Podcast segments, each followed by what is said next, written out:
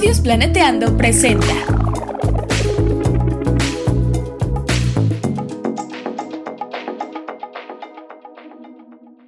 Bienvenidas Bienvenidos. y bienvenides al chismecito ambiental, En este podcast nos preocupa nuestro hermoso planeta, pero también toda la vida en él. incluyéndonos. Queremos compartirles algunas reflexiones, ideas y echar el chal un ratito con ustedes y nuestros invitades. Pónganse cómodos y tomen agüita.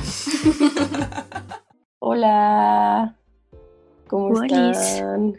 Radio escuchas, podcast escuchas. Podcast escuchas. No sé cómo se dice.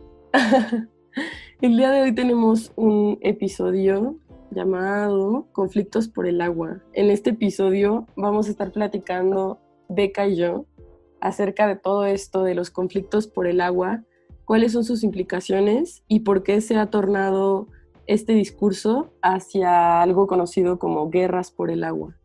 Eh, también queremos recomendarles un episodio del podcast Planeteando de Película, que también es de la Alianza Estudios Planeteando, y el episodio eh, se llama Rango, no es sequía, es saqueo.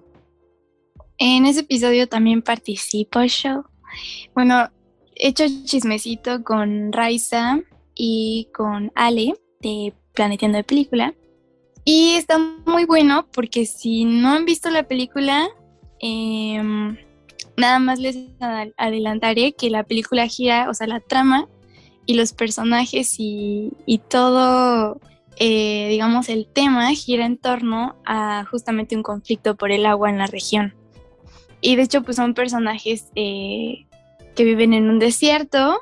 Y pues no, no quiero spoilear más, pero abordamos el tema desde diferentes ángulos. Incluso tocamos por ahí qué onda con eh, ciudades en los desiertos. Y bueno, chéquenlo. Sí, Les va a igual gustar. va a estar muy relacionado a lo que estaremos aquí hablando acerca de los intereses políticos que rondan en torno a la distribución del agua. Y bueno, otra cosita, antes de comenzar el episodio, queríamos leerles un fragmento de eh, un poema súper bonito que encontramos en la revista de Cultura UNAM, en un artículo que se llama Los derechos humanos al agua y, y al saneamiento, esenciales para una vida digna. También se los recomendamos mucho de Arely Sandoval Teral.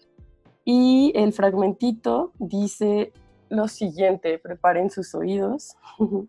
La sangre es como los ríos, que van tejiendo memoria, y así se tejió la historia de la sangre de los míos. Del cerro hacia los bajíos se juntaron las corrientes, entre lluvias y crecientes, entre montañas y llanos, se reunieron mis hermanos, mis padres y mis parientes. El fragmento es del poema Aguadiosa de Tapacamino, taller de décimas de Oaxaca. Me gusta mucho porque pues um, hace alusión a que como seres humanos nos hemos congregado cerca de los ríos para establecer nuestros modos de vida, ¿no? Y que el agua pues es como el esqueleto de nuestras vidas, es, es esencial para cualquier actividad que hagamos. Y también, no sé cómo lo hayan percibido ustedes, pero pues empieza, la sangre es como los ríos que van tejiendo memoria. No sé, a mí ahí me hace alusión como si estuviera hablando tal vez de alguna guerra o disputa o algo así, de la sangre de los míos, pero al mismo tiempo, o sea, no, no, no tan una guerra brutal, sino como que también hay conflictos ahí cercanos, pero al a la vez la sangre me, a mí me hace sentir como que es parte esencial de nosotros, ¿no? O sea, igual que el agua. Pero no sé cómo lo veas tú, Beca. Hacía taller de análisis Sí. de poesía. Sí, yo también, o sea, mi interpretación es que pues todos somos agua, ¿no? De alguna forma, incluso hasta poética. eh, nuestra sangre, en nuestra sangre también hay agua, también funcionamos a través de ella y es lo mismo que sucede con los ecosistemas, ¿no? Incluso en una clase que Viola y yo tomamos, pues la doctora Elena Kotler nos decía, es que los ríos son como la columna vertebral de los ecosistemas, ¿no? Sí. Y hay que entenderlos así. Y obviamente incluyéndonos dentro de los ecosistemas, ¿no? Y esto es muy interesante porque dentro de cosmovisiones no occidentales así se mira, como un continuo, ¿no? De, de, los ríos en nosotros y viceversa. Y es, es, bello, es bello, como de que no. Entonces, em, nos gustaría comenzar con la pregunta de, pues ahora sí, ¿qué son los conflictos por el agua viole? Sí, pues, o sea, puede sonar como algo muy sencillo, pero pues hay que darnos cuenta que está completamente relacionado con la escasez, ¿no? O sea, los conflictos por el agua son todas las problemáticas sociales que se han generado a raíz de la escasez de agua que existe a nivel mundial, ¿no? O sea, según, de acuerdo con datos de la ONU, para el 2018 se habían detectado 263 conflictos internacionales eh, por el agua como la tragedia del Nilo, el drama del Volta en África, las batallas de Malí, Nigeria, el sureste chino, eh, inclusive la confrontación en el Golfo de Bengala en India. Y pues en México al menos se tienen registrados 916 conflictos sociales derivados de la lucha por el agua para 2018. Y solamente, obviamente, esos son los que se tienen registrados, que muchísimos otros no, no están ahí considerados, pero hay que tener en cuenta eso, que pues los conflictos por el agua se han dado a raíz del mal uso que le hemos dado al agua y de la escasez a nivel mundial.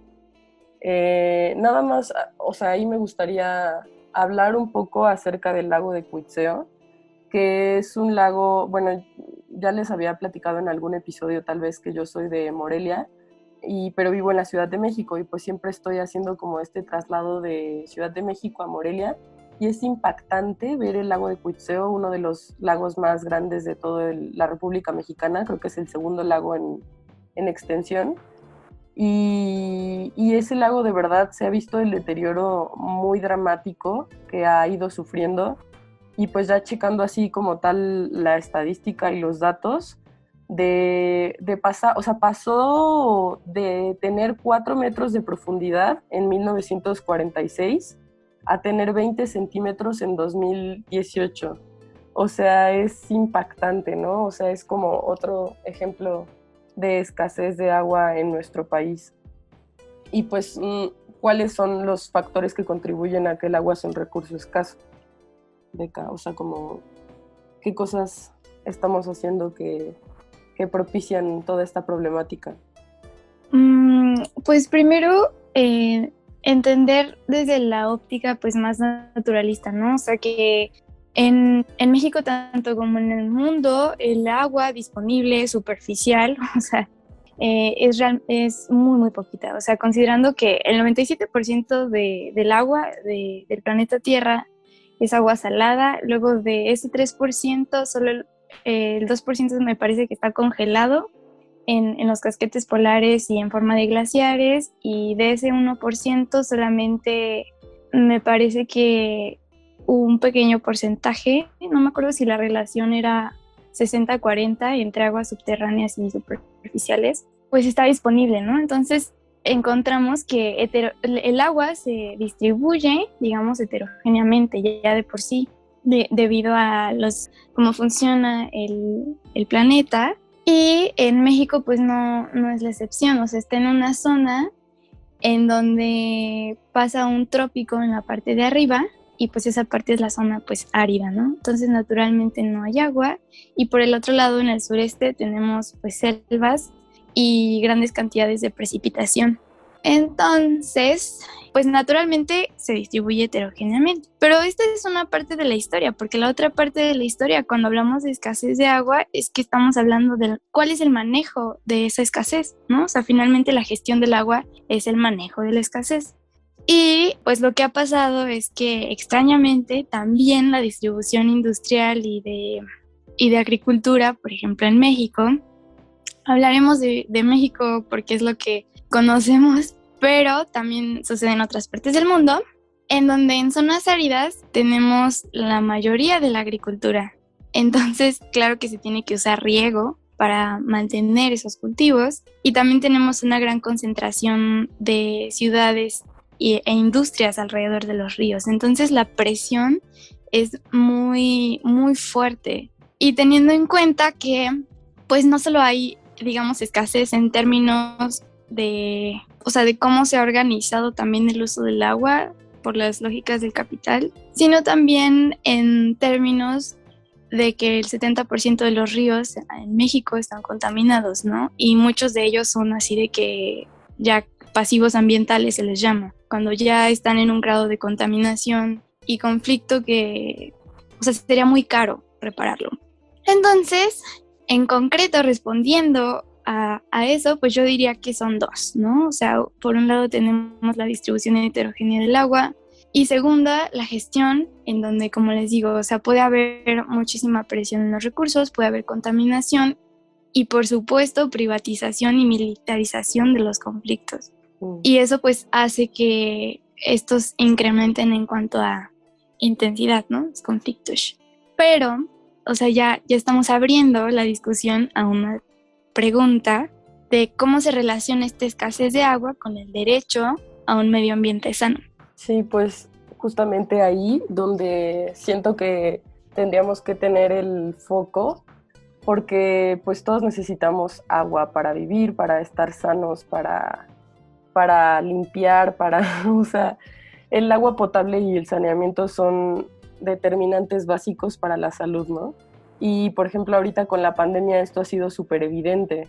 Lavarse las manos, o sea, como un montón de medidas que se tienen que eh, llevar a cabo para poder no solamente estar limpios, sino también para el consumo, ¿no? El consumo del agua, el riego de, de grandes este, zonas de agricultura, o sea, como que todo está relacionado con la alimentación, o sea, con el consumo, pero también con eh, prácticas cotidianas que tenemos que seguir para poder estar sanos y desarrollar nuestras capacidades eh, como seres humanos, ¿no? O sea, nuestra vida en general. Y, por ejemplo, una cifra que me parece pues importante es que desde los primeros días de abril de que comenzó la pandemia, la Conagua identificó un incremento del 50% en la, en la demanda de algunas, en la demanda de agua de algunas ciudades. O sea, en las zonas habitacionales hubo un incremento del 50% en el uso del agua. Esto hace evidente que pues, necesitamos el agua para salud, ¿no? Y además el derecho humano al agua potable implica satisfacer estas necesidades básicas con suficiente agua, sobre todo que sea de buena calidad, día con día.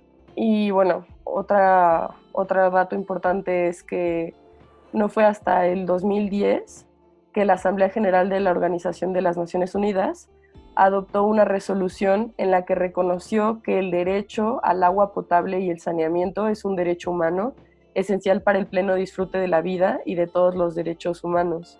Y bueno, también hay estimaciones de la OMS, de la Organización Mundial de la Salud, que alrededor de 5 millones de personas podrían sufrir la falta del vital líquido de agua para el año del 2050. Entonces es algo que, que deberíamos poder asegurar como, como sociedades, como, como naciones, el derecho humano al agua potable, limpia, porque pues es fundamental para la vida en general, pero que estamos viendo altamente en peligro, en riesgo es este, muy, muy complicado. Y pues también nos gustaría hablar acerca de, de cómo el agua está relacionada con, con otras matrices ambientales, ¿no? O sea, con el aire y también con el suelo. O sea, es muy importante lo que les comentaba, cómo se relaciona con los procesos de agricultura.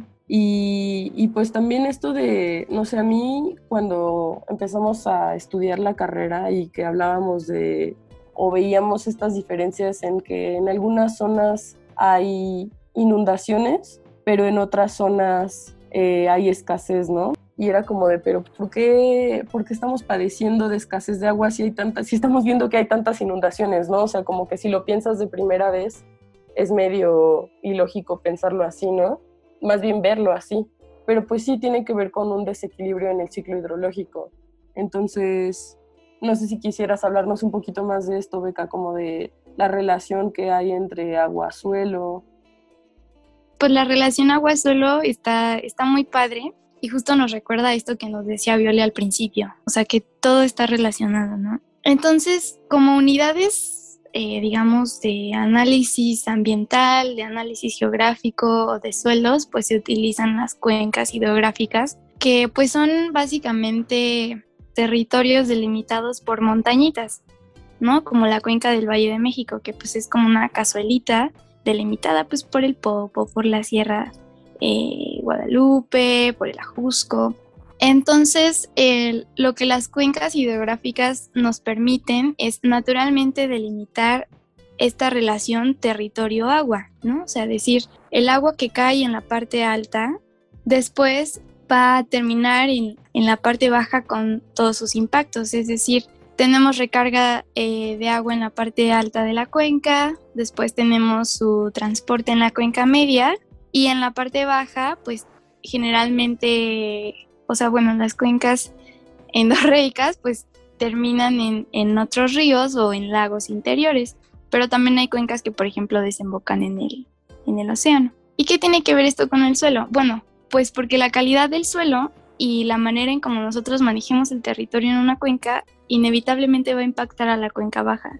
O sea, digamos que literal, todo lo que sube tiene que bajar. Entonces tenemos supongamos, tenemos áreas de conservación y bosques en la parte alta de la cuenca y además tenemos una roca permeable que nos permite la recarga de acuíferos, ¿no? Pero eh, de pronto ese plan o em, digamos esos usos de suelo se cambiaron legal o ilegalmente, entonces estamos tapando esa posibilidad de, la, de primero que se infiltre el agua para los suelos y los bosques y luego que para esa roca permeable pues permita la, la percolación y finalmente llenado de los acuíferos. Entonces, si nosotros tapamos los suelos, si nosotros les damos a los suelos ciertos usos, impacta inevitablemente en el ciclo hidrológico. Podemos tener un desajuste como por ejemplo escorrentías. Aquí la Ciudad de México es un, un ejemplo muy ilustrativo de qué es lo que pasa si entubamos los ríos y ponemos avenidas para coches sobre ellas, sobre ellos, ¿no? Entonces tenemos el periférico que en donde corría un río en donde pues ni modo, el agua tiene que irse por algún lugar y entonces se convierte en un río inevitablemente, porque ahí había uno. Y aparte también el cemento, ¿no? O sea, como eso pues en todas las ciudades, ¿no? Que el cemento no, no permite que se infiltre el agua, solamente es como tapar los poros del suelo completamente y darles otra, otra salida al, al agua a esas corrientes que como dices tú, o sea, naturalmente se van a se van a acumular ahí. Sí, justo, o sea, tapamos también los procesos del suelo. No se vayan, vamos a un corte breve. Estudios Planeteando es una casa productora de contenido socioambiental, científico y cultural que busca un mundo más justo para todos. Si quieres apoyar en esta causa, ingresa a www.patreon.com diagonal planeteando y dona al menos 20 pesitos al mes. Continuamos.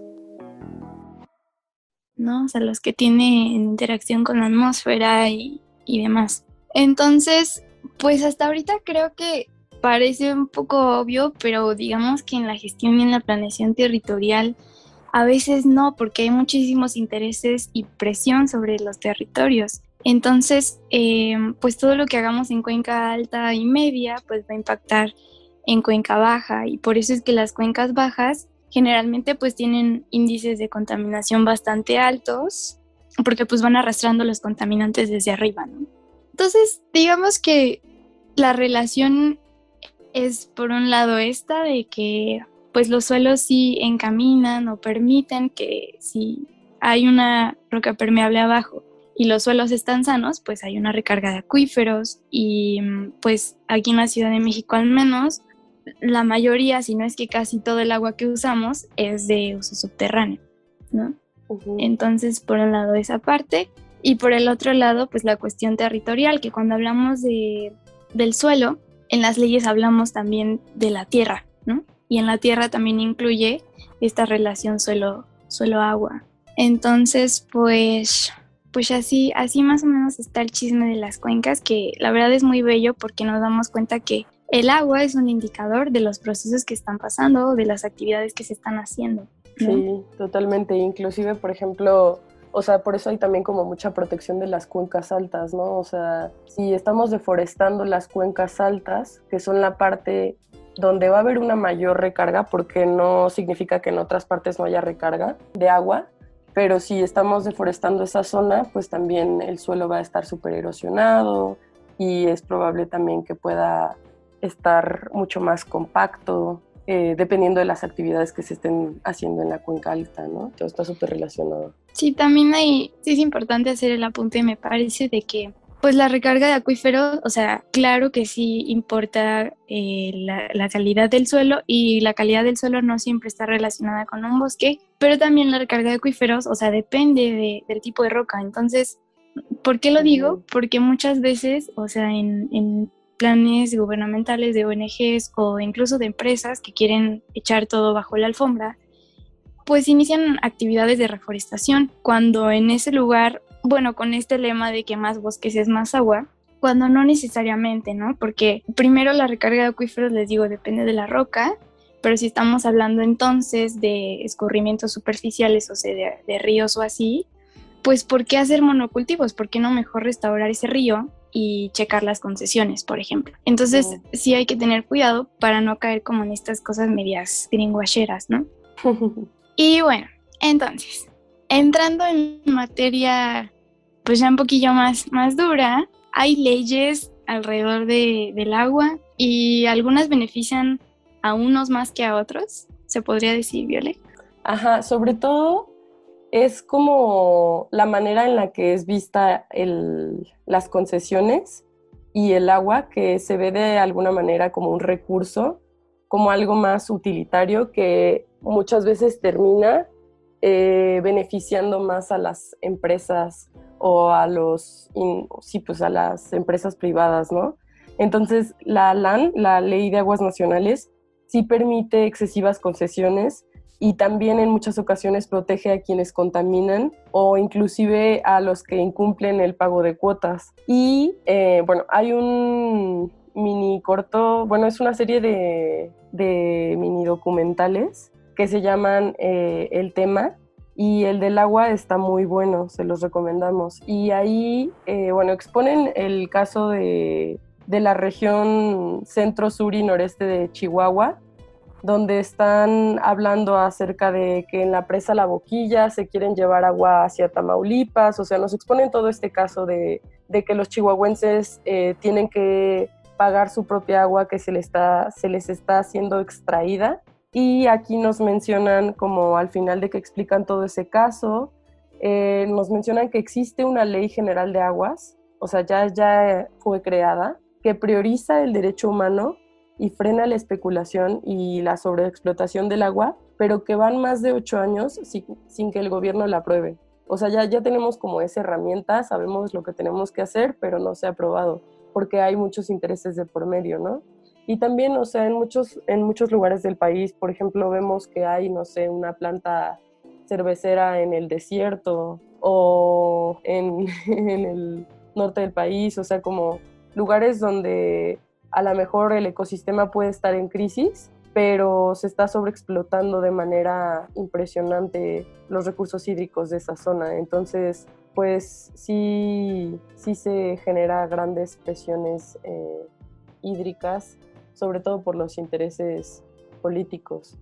Sí, también pues está esta parte de que pues la mayor parte de las concesiones están entre el sector, o sea, en México, entre el sector pues agropecuario y eh, las empresas. O sea, creo que de hecho el mayor porcentaje sí es la agricultura. Pero es que aquí hay algo muy importante decir, y es que nosotros, México, Eh, los agricultores pues exportan esos cultivos a otros países y se habla también de que exportamos agua en ese sentido, ¿no?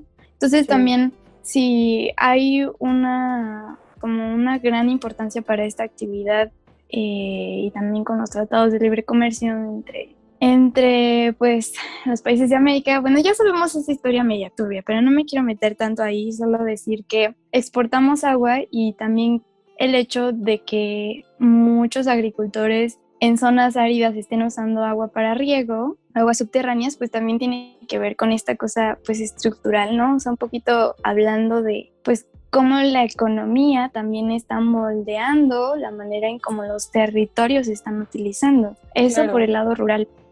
Y pues eso, o sabemos entonces cuáles son los resultados, ¿no? Sequía en México, o sea, una sequía que se ha ido extendiendo a lo largo del país y profundizando, o sea, como a lo largo de los años. Tenemos que cerca del 87.5% del territorio mexicano sufre sequía de distintas intensidades, ¿no? Y pues también, o sea, pues si no hay lluvias, hay reducción en el agua de presas, hay ríos secos, o sea, y tenemos perjuicios a la agricultura, o sea, como lo, que les comentaba del lago de, de Cuitzeo, hay sequía y en particular en el lago de Cuitzeo que que les comentaba de esta reducción dramática en cuanto a, los, a la profundidad del lago. Eh, cerca de, del lago de Cuitzeo también hay extracción de agua porque pues hay zonas agrícolas ahí en toda la redonda, ¿no? Entonces, o sea, si nos damos cuenta, pues también de manera general en todo el país, México tiene intensos periodos de falta de agua todos los años. Y pues más con la sobreexplotación provoca incendios forestales, o sea, como que es una serie de, de cuestiones que se van desencadenando a partir de el mal manejo de agua, ¿no? Sí, está cañón porque, o sea, por un lado tenemos estos tratados en donde se exporta productos con se le llama agua virtual cuando no cuando literalmente no, no, está no es no es agua pero detrás de la producción de ese producto sí hay mucha agua, ¿no? Entonces, en el caso, por ejemplo, de, la leche, o sea, muchos productos, cervezas, y eso por un lado, y sí, no, sí, también, eh, también la parte de que el año pasado pues fue el año más seco, no, sé en cuánto tiempo, pero o sea, el caso es que el 80% de, de México está en sequía. Y pues eso o sea, vulnera y pone en jaque todas estas cosas que han sido reguladas a través de ese utilitarismo del agua, ¿no? Porque incluso estos tratados, bueno, en, la frontera sur me parece que no tenemos ningún acuerdo con las cuencas transfronterizas que hay ahí en Guatemala, eh, Belice, pero por ejemplo acá en el norte sí, sí bebemos agua. y ese de hecho, tenemos que, es el problema del cada cinco años, ¿no? También. Bueno, con el Tratado de Aguas entre México y Estados Unidos. O sea, como son, cada cinco años se concede como cierta cantidad del río Bravo a Estados Unidos. Entonces, pues sí, tenemos deudas de agua casi, casi. Eso, eso se me hizo como muy difícil de creer cuando, cuando lo vimos en clase. Pero sí, sí, bebemos agua también. Entonces, sí, o sea, creo que la transición, o sea, de las leyes o digamos de la gestión del agua creo que sí ya tiene que voltearse un poco, o sea, que sea de abajo hacia arriba, porque quienes, sino los locales, van a ser los que mejor conozcan sus problemáticas, ¿no? Sí, exacto. Entonces, eso, eso por una parte y por otra parte eso que dices de que quitarle como ese utilitarismo al agua y priorizar el derecho humano. Exacto. Entonces, sí, creo que hay, hay, mucho por hacer y en ese sentido pues ya podríamos irnos hacia las conclusiones. Sí, o sea, ¿cuáles son los cambios necesarios para frenar estos conflictos del agua? Que también queríamos hablar un poquito acerca de lo de guerras por el agua, ¿no? O sea, que, ¿por qué estamos normalizando que, que hay guerras por el agua? O sea, como esta, en vez de buscar de qué maneras podemos enfrentar estos conflictos que están sucediendo por la escasez de agua, ¿no?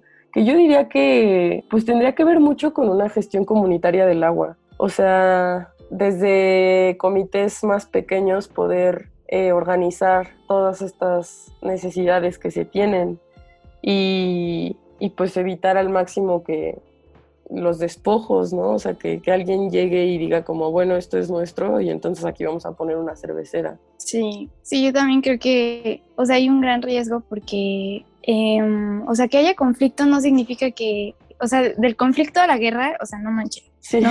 Hay, un trecho. Entonces, a mí sí me enoja mucho este discurso de ya guerras por el agua, la tercera guerra mundial va a ser por el agua y estas cosas como, a ver, sí, o sea, parar a, normalizar ese discurso bélico, porque lo único que nos hace es que uno nos frena, nos imposibilita de, otros acuerdos y de, de, otras formas de gestión y no nos lleva a solucionar los problemas inmediatos del agua que ya estamos viviendo. O sea, no es como que sea un futuro lejano en donde tipo Mad Max, ya saben que yo soy fan de esas cosas horribles. Pero así tipo Mad Max, no tiene que ser una proyección necesariamente en el 2080. Ya lo vivimos. Hay muchas ciudades, muchas zonas, no solo del país, sino del mundo que lo están viviendo. Y de hecho, eh, regresando un poquillo, se me pasó decirlo al principio, pero sí, o sea, estrictamente los problemas por el agua pueden ser alrededor de pues un río, una presa, contaminación, la la la. Pero como les decíamos a, a, lo largo del podcast, el agua es transversal a cualquier sector. Entonces también hay megaproyectos, por ejemplo, mineros, que a lo mejor sí. la concesión no es directamente de, de, agua, aunque sí debe haberla, o sea, debe haber como un derecho de propiedad de agua para funcionar, pero implícitamente está en esos megaproyectos, ¿no? Sobre todo en los mineros inmobiliarios y demás. Entonces es pensar, voltear la lógica y no pensar el agua como algo extra que se nos va a dar por añadidura, sino al revés, pensar en función del agua, de qué es lo que hay en esa, en esa cuenca, ¿no? Entonces, a mí, a mí me parece muy importante que chequemos muy de cerca todos esos conflictos que se han militarizado, o sea, directamente el Estado ha metido ahí pues la fuerza policial. ¿Y qué nos está diciendo esto? Que el agua es eso, o sea, responde a, a intereses muy particulares, pero sobre todo económicos, y que es urgente darle un carácter de derechos humanos a, al tema, ¿no? Y pues sí, o sea, no, hay otras alternativas. No, no, oye, aquí es una pregunta como media externa, no sé si incluirla, pero sí, ¿te acuerdas que habíamos visto? Estuve, estuve buscando mucho ese caso en donde en plena guerra hicieron un acuerdo de agua, dos, dos países en una cuenca transfronteriza, pero no me acuerdo. Según yo, obvio sí fue como en el Medio Oriente, pero no me acuerdo. ¿No te acuerdas de ese caso? No, ¿dónde lo vimos? sí, igual en Cuenca, que justo Elena nos dijo como, nos dijo, o sea, en medio de la guerra, estos dos países hicieron, ah, lograron ya, un acuerdo ya, por el agua. Sí me acuerdo, pero no me acuerdo qué países eran, pero ya me acordé. Lo decía mucho, ¿no? Sí, lo decía mucho, porque ella hacía mucho énfasis en, a ver, es que hay que salirnos de esas lógicas de guerra, ¿no? O sea, que haya un conflicto nada más, es que hay intereses opuestos sobre en, en, torno a algo, pero eso no tiene por qué desembocar en necesariamente guerra, ¿no? Entonces, no me acuerdo, pero es si, si lo encontramos así como los profes ponemos dicen, en, en el siguiente podcast les decimos. Sí. Eh, pero es muy interesante ese caso. Y, y, es una muestra de que se puede y de que el agua no solo es conflicto, sino el agua también nos conecta y puede ser acuerdos, cooperación ah, y solidaridad, ¿no? Sí. O sea, hay que voltear y quitarnos esas cosas tan metidas en la médula. Sí, sí, estoy súper de acuerdo con todo lo que mencionas. Me, me gustó mucho cómo fuiste esbozando la conclusión. Y pues sí, o sea, yo volvería a decir como pensar en una gestión comunitaria del agua, o sea, pensar en maneras de organizarnos, pensar en maneras de hacer compromisos que puedan beneficiarnos a todos. Y pues es posible, o sea, como que siento que es, es cuestión de, de querer hacerlo y de, también, su, o sea, como que yo creo que tiene que ver mucho con exigir que haya restricciones acerca del el uso del agua eh, para las empresas ¿no? mineras o cerveceras, eh, lecheras. Tiene que haber también esos, esos cambios porque yo creo que ahí sí es donde se va gran parte del agua, sobre todo que es arrebatada como a gente, a, o sea, que, que son sus recursos, pues, entonces directos. Entonces, pues, no sé si quieras agregar algo más, Beca, o le dejamos hasta aquí reflexionando acerca del agua? Pues es que hay muchos temas alrededor, como sí. por ejemplo eh, el acompañamiento jurídico y, y, el acceso a la justicia, ¿no? Que tienen las, las uh -huh. comunidades frente a estos grandes intereses. Por ejemplo, pues los voy a soltar así nomás y ya a lo mejor uh -huh. se vuelve en un episodio de podcast. Ver, Otro que es muy interesante es pues, literalmente destruir algunas presas, porque lo que hacen las presas es que Les quitan el, agua a unos para dársela a otros. Hay muchos países que de hecho están haciendo lo opuesto. Aquí como que se dice, no, es que adaptación al cambio climático hay que hacer más presas. Y es como, ok, si no está lloviendo, ¿para qué quieres presas? Si no se van a llenar. en otros países es al revés, es como, a ver, hay que destruir presas porque esa agua no está llegando a cuenca baja y eso nos afecta a todos, la y es cuestión de derechos humanos. Entonces, hay muchos temas alrededor y nada más los saco así para que se queden pensando. y a lo mejor y se animan a hacer un episodio con nosotras sobre ello. Sí. ¿Cómo ves, Viole? Sí, me parece muy bien eso de las presas, o sea, sí es todo un tema porque pues es un flujo, o sea, como se está restringiendo el, el flujo del agua y también no solamente está perjudicando pues a cómo se distribuye el agua, sino también pues los organismos vivos que, que habitan las diferentes partes de, del río o de lagos, o sea, como que siento que modifica completamente la biodiversidad. Por dos. Por tres, por diez. Pero pues, Pues está muy bueno este tema, la verdad puede dar para mucho, se puede Sí. tocar desde diferentes ángulos y pues ahorita lo, lo abordamos desde una manera introductoria, pero igual muy importante y buena. Me gustó mucho platicar contigo, siempre es bueno echar el chismecito. a mí también, Viu. Muchas gracias por todo. Ay, gracias, gracias. Saludos cordiales. Saludos Hasta luego. cordiales. Bye. Bye.